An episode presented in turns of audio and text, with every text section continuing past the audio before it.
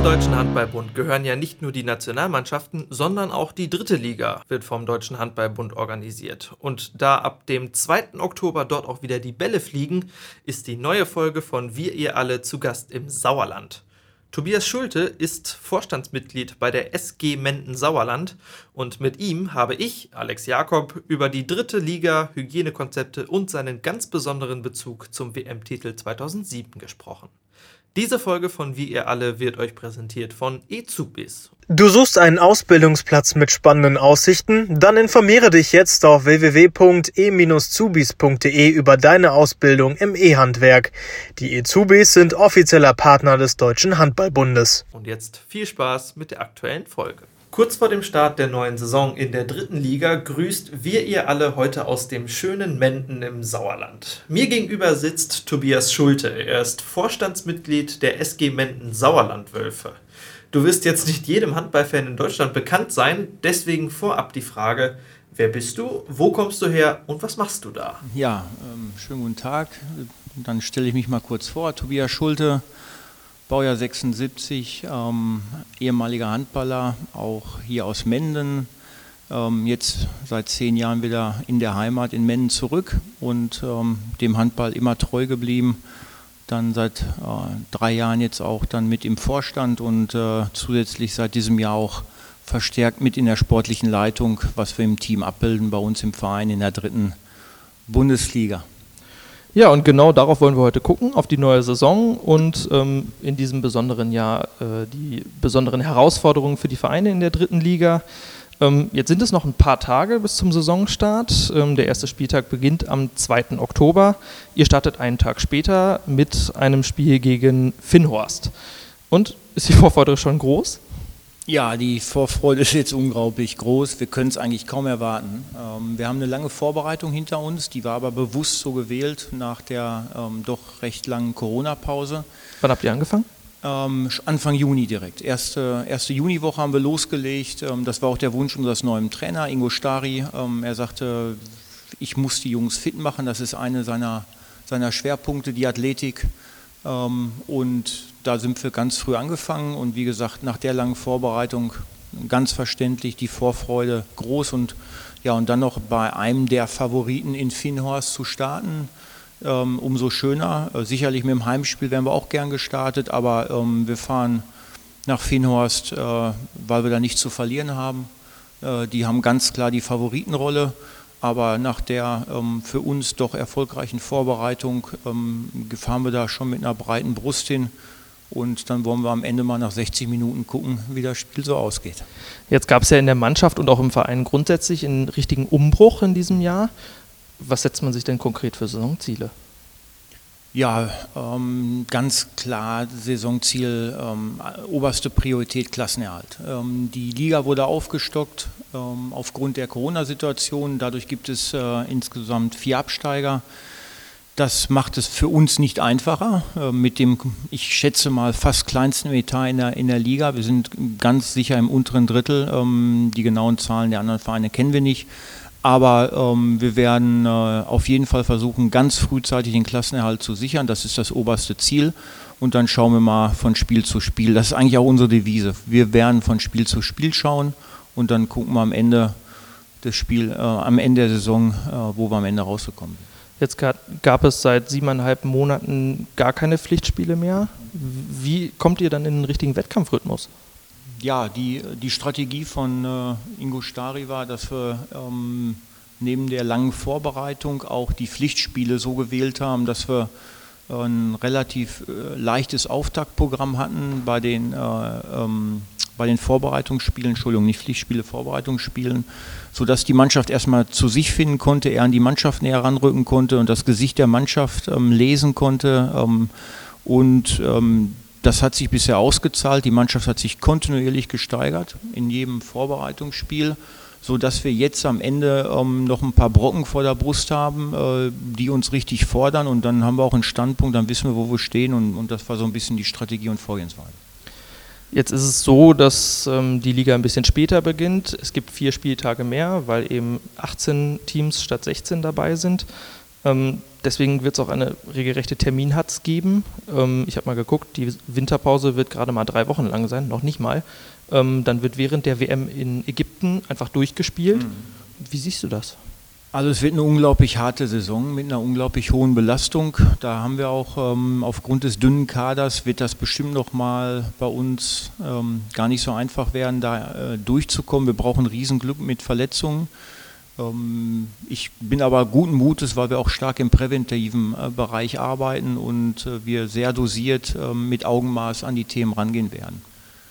Die äh, Terminhatz wird aber bestimmt dazu führen, ähm, dass ähm, diese, die Grundbelastung plus Training plus, ich glaube, es gibt vier Spieltage, wo es Doppelwochenenden gibt, wenn ich das richtig im Kopf habe, mit, mit, mit Freitag-Sonntag-Spielen. Also das wird ähm, bestimmt für uns die anstrengendste Drittligasaison. Ähm, und wir müssen am Ende gucken, ähm, ob der Kader so auf, ausreicht, ob wir nochmal nachlegen müssen. Wir arbeiten auch da mit Hochdruck dran. Am liebsten suchen wir noch ein, zwei Spieler, aber es ist gerade absolut schwierig, dort was zu bekommen, was erstens ins Budget passt, aber zweitens, ähm, was dann auch wirklich in die, in, die, in die Strategie und die Konzeption bei uns im Verein reinpasst. Blicken wir auf das Drumherum. Ne? Wir müssen ja in diesen Zeiten auf Hygienekonzepte Rücksicht nehmen. Und ähm, gerade im Punkto Zuschauer ist das ja eine sehr wichtige Sache. Wie sieht es da genau konkret bei euch aus?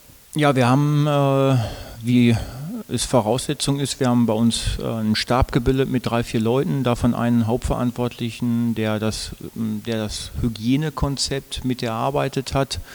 Ähm, wir haben, mussten Hygienekonzept für die Trainingseinheiten erarbeiten. Wir haben Hygienekonzepte ähm, für die Spiele erarbeitet, für die Testspiele. Und ähm, natürlich jetzt, wo die Saison losgeht, umso mehr achten wir jetzt darauf, dass es äh, penibelst umgesetzt wird. Dazu kommen natürlich noch Beschränkungen, was Zuschauer angeht. Ähm, aber wir nehmen da auch ähm, Hilfe in Anspruch, so ein bisschen von, äh, von der Stadt, die uns da stark unterstützt.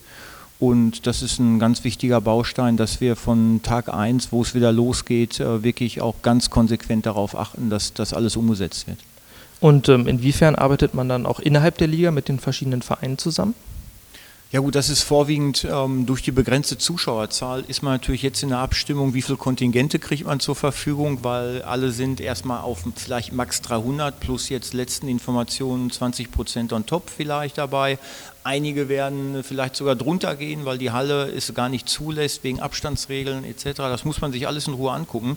Also wir stimmen uns da mit den anderen Vereinen ab, aber momentan vorwiegend wirklich ähm, wie in dem Bereich Kontingente Zuschauer und ob wir im Vorfeld bei der Anreise, bei der Ankunft, was beachten müssen, weil nicht jeder hat ein gleiches Hygienekonzept.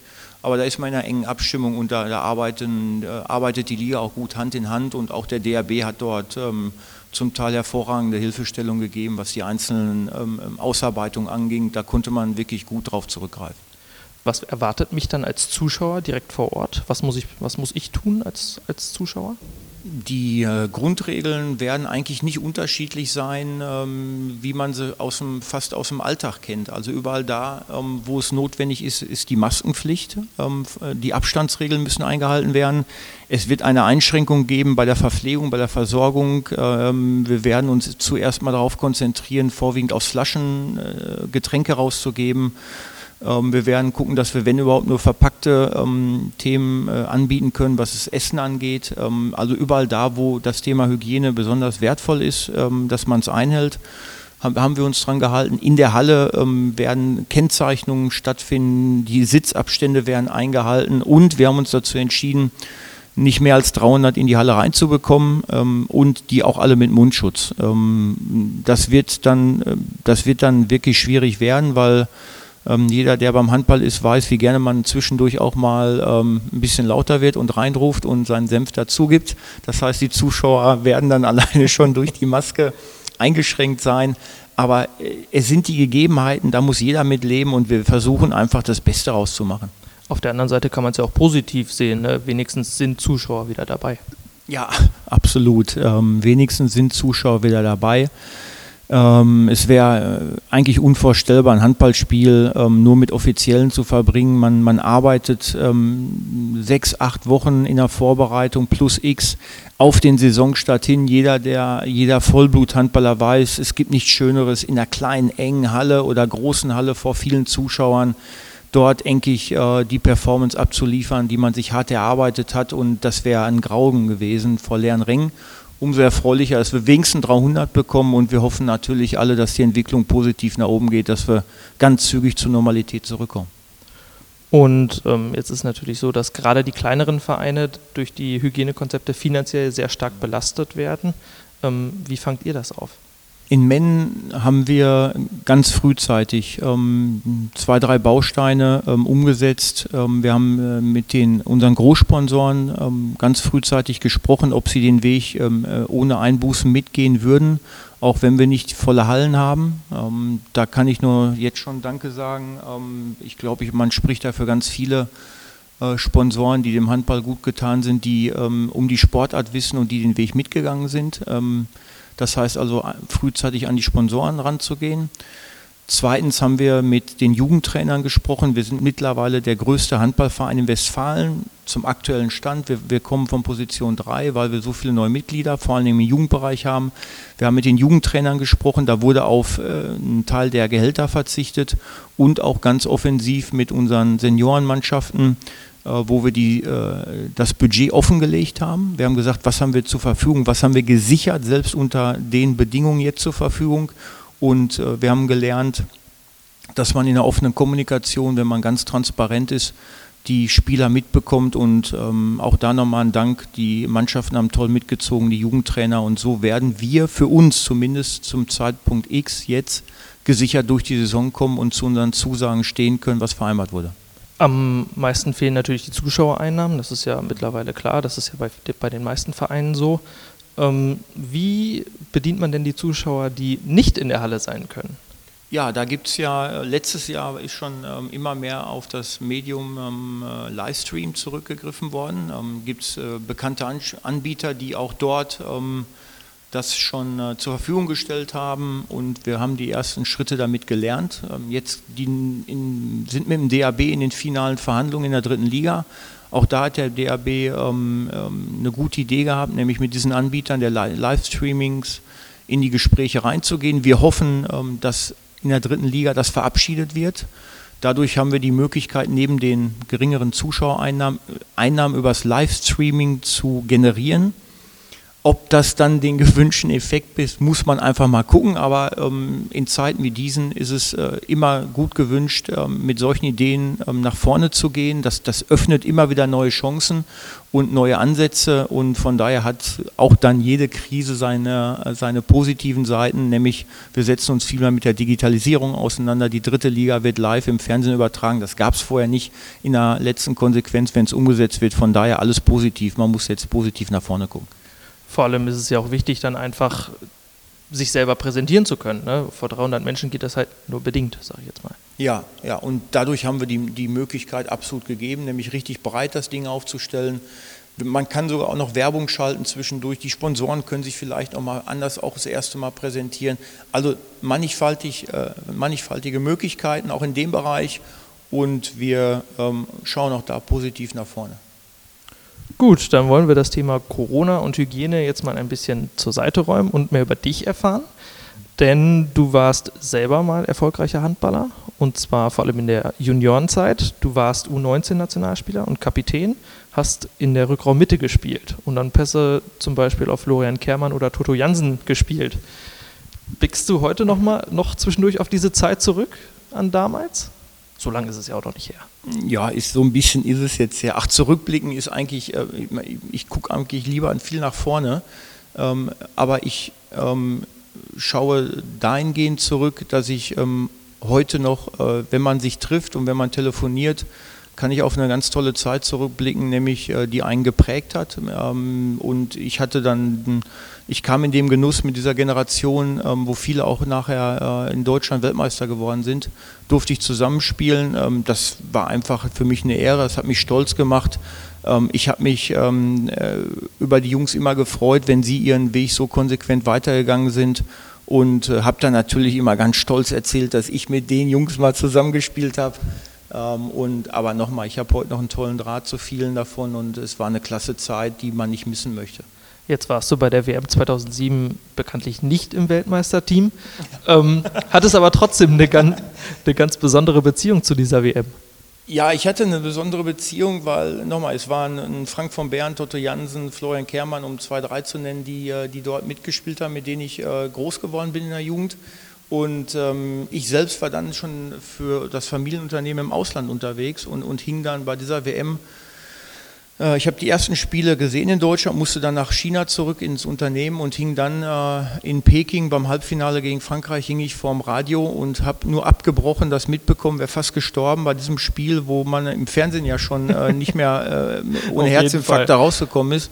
Ja, und ich habe dann äh, dort gesessen und habe im Livestream am Radio das verfolgt und habe dann kurzfristig, es war ein Donnerstag, Freitag entschieden, ich fliege zurück, ähm, habe noch Karten fürs Finale bekommen und saß Montagmorgen wieder wie eine Eins bei uns im Unternehmen in China, also in vier Tagen rund um die Welt, um das Finale mitzuerleben. Und das war ein Erlebnis, das war, das war gigantisch. Und als Handballer weiß man, was sowas bedeutet, wenn man sowas miterleben darf. Das, das, das war eins der größten Sportevents, die ich miterleben durfte. China, Deutschland, China und das alles in ein paar Tagen. Genau. Du warst erfolgreicher Juniorenhandballer, hast dann auch auf hohem Niveau gespielt, hast deine Karriere aber im zarten Alter von 26 Jahren beendet. Eigentlich im besten Handballeralter. Warum? Ja, das war auch gar nicht so einfach. Das tat schon unglaublich weh. Ich spielte mein letztes Jahr in der zweiten Liga in Düsseldorf wir haben den Aufstieg damals in die erste Liga geschafft und ähm, ja, dann gab es dann gab's, dann tagte der Familienrat und wir ähm, wollten eine Produktionsstätte in, in Asien aufmachen, in China. Und wir sind Familienunternehmen, das muss eng begleitet werden von der Familie. Und ich hatte mein Studium auch fertig. Und dann war die Entscheidung zu treffen, äh, ähm, Sport oder Unternehmen, Familie. Ähm, und ich bin Realist genug, gewesen, damals schon, dass ich gewusst hätte, ähm, sicherlich erste Liga hätte ich gerne mal gespielt, aber eine tragende Rolle hätte ich sowieso da nie gespielt. Von daher war die zweite Liga, ich sag mal, das Niveau, wo ich mich unglaublich wohlgefühlt habe. Und dann war die Entscheidung relativ schnell getroffen. Das heißt also, das Unternehmen, die Langfristigkeit, die Perspektive äh, und die Familie stand dann total im Vordergrund. Und Stand heute alles richtig gemacht? Stand heute alles richtig gemacht. Ich war damals erstaunt, wie schnell ich von dem Sport vom Kopf her weg war.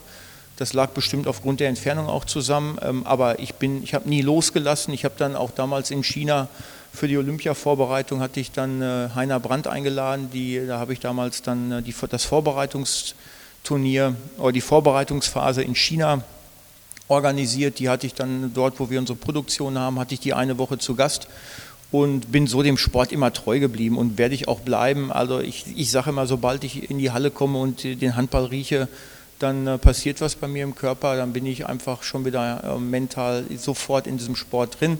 Das soll auch so bleiben. Meine beiden Kinder spielen auch Handball, meine Frau hat auch Handball in der dritten Liga gespielt. Also eine, äh, die traditionelle klassische Handballfamilie und der Sport, der wird mich bis ans Lebensende begleiten. Also man kriegt den Spieler vom Handball weg, aber den Handball nie aus dem Spieler raus. So ist es, genau so ist es. Du bist äh, auch heute noch ziemlich nah am Jugendhandball dran. Ähm, jetzt ist dieses Jahr grundsätzlich halt sehr, sehr schwierig, gerade für normalen Trainingsbetrieb. Mhm. Ähm, könnte das für viele junge Spieler, gerade die jetzt so in der Entwicklung sind, 16, 17, 18, 19, die gerade auf dem Sprung sind, sich vielleicht auch einen Vertrag zu erspielen, je nachdem, dass das ja da richtig, richtigen Dämpfer gegeben haben könnte? Ja, ich glaube, das ist individuell zu betrachten. Ähm, ich glaube, dass, dass ähm, viele Spieler äh, individuell ähm, sich in einigen Bereichen, es gibt so Schübe, da entwickelt man sich, da macht es Klick bei einigen und da kommt man nach vorne. Ähm, es kann sein, dass einige gerade in dieser Phase, wo sie einen Lauf hatten, dann im Jugendbereich, ähm, denen das wirklich geschadet hat, dass sie so eine lange Pause hatten. Bei einigen wiederum, die aufgrund der hohen Belastung, die ja schon bei den Jugendspielern heute vorhanden ist, aufgrund Bundesliga, A-Jugend-Bundesliga, die Leistungszentren, da wird äh, zwischen sechs bis acht Mal die Woche schon trainiert. Die Jungs werden richtig gefordert mit einem unglaublichen Druck. Vielleicht tat bei einigen ein gewisses Durchatmen mal ganz gut, um Themen wieder zu sammeln, um Verletzungen auszukurieren. Also genau kann man das nicht sagen. Ich glaube, das muss man sehr individuell betrachten und ähm, in Summe ähm, glaube ich, dass so drei, vier Monate nicht entscheidend dafür sind, ob ein Knick in der Karriere kommt oder nicht. Und ähm, wie wichtig könnte das jetzt für die jungen Spieler sein, wenn jetzt wirklich in den nächsten Monaten Spiel für Spiel für Spiel quasi ohne Pause durchgespielt wird? Also im Jugendbereich ähm, ist das, ähm, war das früher eigentlich auch schon so. Ähm, da ist natürlich ganz wichtig, wie gut sind die ähm, Vereine mit den Jugendtrainern aufgestellt, wie gut sind die in der Dosierung, wie gut sind die in der Prävention. Also da schiebe ich den Ball eigentlich den Vereinen und den Trainern zu. Da müssen die, ähm, die Spieler lesen können, ab wann ist, kommt er in einen Bereich rein, wo ich ihn, ihn rausnehmen muss aus dem Training dosieren muss, äh, im Spiel beobachten muss, wie, wie verhält er sich. Ähm, da, da sind die Vereine und die Trainer in der Verantwortung. Ansonsten glaube ich, ähm, die Jungs sind alle mittlerweile athletisch so top ausgebildet. Ähm, das war früher anders. Äh, die, die äh, eine Saison auch mal mit ein paar mehr Spielen, da werden die alle gut durchkommen. Was wünscht sich denn Tobias Schulte für das kommende Jahr und auch darüber hinaus? Also, um, äh, wenn ich zwei Wünsche äußern darf, ich wünsche ähm, einmal, ähm, das Wichtigste ist, glaube ich, dass wir jetzt endlich eine Perspektive, eine wirkliche Perspektive äh, sehen, was die äh, Covid-19-Krise angeht. Das zügig, äh, und wir werden dann nur rauskommen, wenn wir endlich einen Impfstoff haben, damit man, ich nenne, bezeichne das gerade als Schwebezustand, in dem sich viele weiter befinden aufgrund dieser ungewissen Situation. Das ist das ist äh, eigentlich untragbar, eine riesen mentale Belastung für viele. Also das ist mein größter Wunsch. Sportlich ganz einfach, Klassenerhalt in der dritten Liga, dass sich äh, der Verein, die SG Wölfe Men so toll weiterentwickeln mit so vielen Jugendmannschaften, dass wir vielen Kindern zu Hause geben können, dass wir Werte vermitteln können, die ich erleben durfte im Sport. Das ist so das, das Wichtigste, was ich mir wünsche. Einfach Gesundheit über Covid hinwegkommen und eine tolle Weiterentwicklung von meinem Verein wünscht sich Tobias Schulte. Er ist Vorstandsmitglied der SG Menden Sauerlandwölfe. Vielen Dank und viel Erfolg für die kommende Saison. Ich bedanke mich auch. Alles Gute. Die dritte Liga steht also in den Startlöchern. Los geht es am 2. Oktober. Die SG Menden Sauerlandwölfe müssen zum Auftakt dann gegen den Aufstiegskandidaten aus Finnhorst ran. Tobias Schulte hat uns tiefere Einblicke gegeben in die Herausforderungen, die in der kommenden Saison vor allem auf die kleineren Vereine zukommen. Das war die neue Folge von Wir ihr alle heute mit Alex Jakob. Bleibt uns gewogen und bis zum nächsten Mal.